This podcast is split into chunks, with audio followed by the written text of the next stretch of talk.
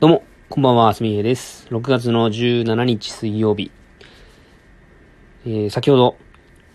コーヒー、まあ、コーヒーといってもですね、あの、宮出コーヒー園さんっていう、鹿児島は徳之島にある国産のコーヒー農園で採れた2020年度の豆を飲ませていただきました。森の焙煎所っていうところですね。宮出コ宮出コーヒー園さんがまあ、焙煎してくれてですね。で、送ってくれたんですよ。僕、4月、5月だったかな。まあ、1ヶ月前ぐらいに、ストアーズでですね、販売、予約販売されてて、それの購入をさせてもらったという形ですね。もともと5月に、5月の連休に訪問する予定だったんですけども、ちょっとね、コロナの関係で行けなくて、うん。まあ、次、いつ行くかっていうのはまだ決まってないですが、あの、農園にね、遊びに行く予定のところです。で、きょ、まあ、去年からずっと、まあ、この宮出コーヒー園さんのことを追いかけて、いろんな情報発信をチェックしながら、あの、まあ、晴れてというか、ついに、その宮出さんが作ったコーヒー豆の、をコーヒーを飲むことができました。あの、ほんと満を持してって感じですね。先週の金曜日だったかな、届いたのは。まあ、それから、あの、すごいね、袋から、か、醸し出されるコーヒー豆の、なんだろうな、ちょっとね、いつも嗅ぐようなコーヒー豆の匂いじゃなくて、あの、発酵コーヒーって言っているだけあってですね、まあ、ちょっとね、なんだろう、ちょっと、フローラルというか、なんというかね、あの、ちょっときつめの匂いがしたんですよ。だから、まあどんな味がするんやろうなと思って。で、えー、この、先週から何日経ったかな？まあ、4日5日経ちましたよ。で、満を持して、えー、先ほど入れました。感想はですね、美味しい。うん。すごく美味しかった。このコーヒーを、み、この聞いてくれているリスナーの、リスナー、えー、の方にですね、客観的に伝えるために、あの、先、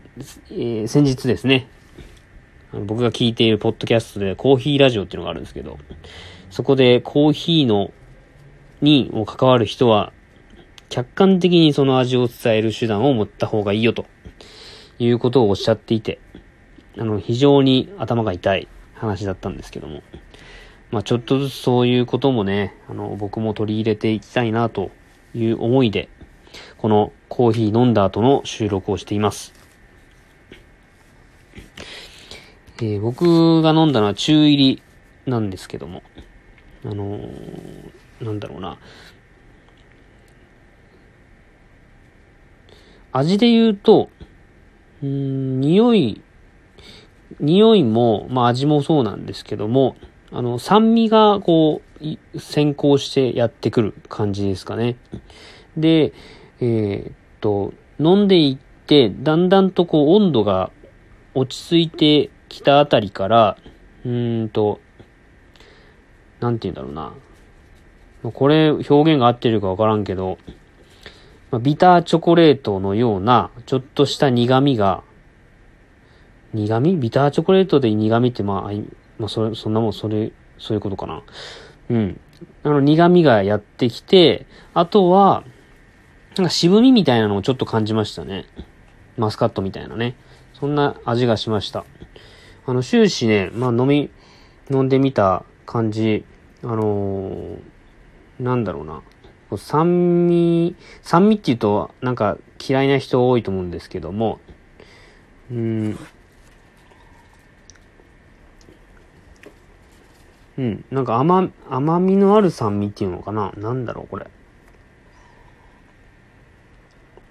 ほんと口に入れた瞬間酸味がやってくる感じですね。もう飲み干してしまったんで、ちょっと感想はそんな、それぐらいしか言えないんですけども、あの、まあ、そんな、まあ、久々の収録でこんな感じで話してますけどもね、あのコーヒーを飲みました。で、感想です。今日はね、えー、この発酵コーヒー 10g に対して、えー、と、180g のコーヒーを入れました。ハリオの101かな？ハリオのドリッパーで入れました。うん。ハリオの V60 ね。うん。まあ、あの、客観的にこうやってあの、物が、物も匂いもない状態で人に物事を伝えるということは、まあ、どれだけの味を知っているかっていうのに本当尽きるなと思いますね。このかん、この酸味、何の酸味だったっけな、みたいな。うん。この苦味なんかで食べたことあるな、みたいな経験が、あの、人に伝える時の、こう、引き出しになるんだなと思います。なんか味を、いかにこう、毎日々食べている食、食味に対して意識をしていないかというか、うん。なんだろうな。まあ、ただ単に美味しいっていうことだけで十分やと思うんですけども、あの、僕が、まあ、応援していて、しかも美味しいって思っているコーヒー農園さんのことを、より広く、より広くというか、まあ僕の知っている方々、僕に興味を持って、こうやってラジオトークを聞いてくれる方に、なんだろう、良さを伝えるには、その、ただただ美味しいっていう表現だけじゃなくて、どんな風に美味しいのか。僕もあの、そういう、なんだろうな、あの、コーヒーショップ、コーヒーに詳しい方が、まあ、まあ、その人の努力の結果やと思うんですけども、あの、コーヒーの、あ、こんな味、その、柑橘系のような酸味とかね、あの、蜂蜜のような甘さみたいな表現に、なんかいつもこう、引っかかっていたんで、引っかかっていて、自分がそんな風な表現をしていることに、表現をしようとしている今、なんかちょっと変な気持ちではありますけども、その、伝え、伝える？ための手段として、あの、こういう表現方法を学んでいきたいなと思うし、僕みたいに、なんだ、その味覚の、その僕の今の、今というかもっと前、この味をどう客観的に伝えるかみたいなところに、あの、ちょっと嫌悪感を抱いていた時期の自分みたいな人にも、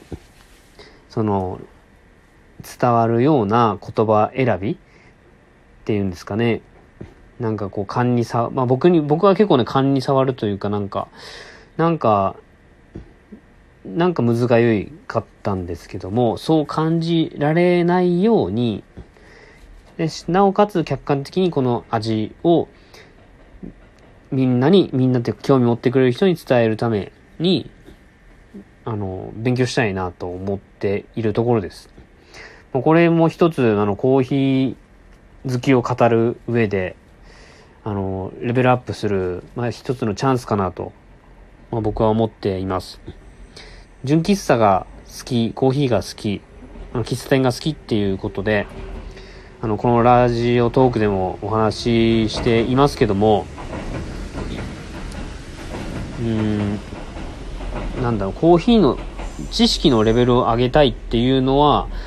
あんまりないし、まあ、むしろその知識に対して、うんまあ、知らない自分に対してコンプレックスを持っていたり、あんまりその知識たくさんあることに対していい印象は僕はあんまり持ってないんですよ。ただ、まあ、それを身につけることで、まあ、これ何回も言ってますけども、興味持って、その自分がこう伝えたいこと、応援したい人、ものを、うーんと、感情だけではなくって、まあ、共感とか感情とかでは、だけではなくて、あ、そんないう味だったらちょちょっと飲んでみたいなとか、うん。コーヒーに詳しくない人で、人で、まあ別に何でもいいや、みたいな、美味しければいいや、みたいな人が僕の言葉を聞いて、ちょっとなんか興味持ったな、みたいな、そういうきっかけになるためには、まあ、結局は知識を身につけるっていう、えー、過程を経ることが必要なのかなと思っている今日この頃です。はい。まあ、このラジオトークは、あの、喫茶すみへいのインスタグラムだったり、フェイスブックページ、まあ、そういった、あの、なかなか最近喫茶すみへいの発信ができていないですけども、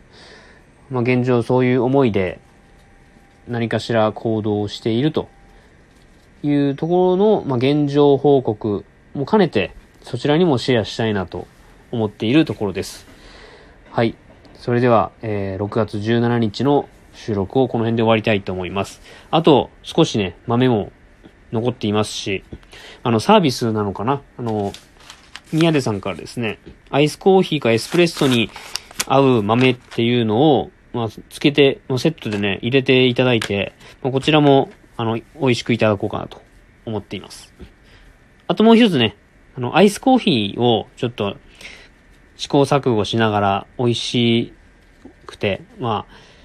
外でもね、提供しやすいような形で、えー、やれる方法を今模索しています。また完成したら、あの、途中経過もね、お知らせできたらいいなと思いますので、興味ある方、チェックしてみてください。えー、それでは、今日も一日お疲れ様でした。また次回お楽しみにしてください。おやすみなさい。ありがとうございました。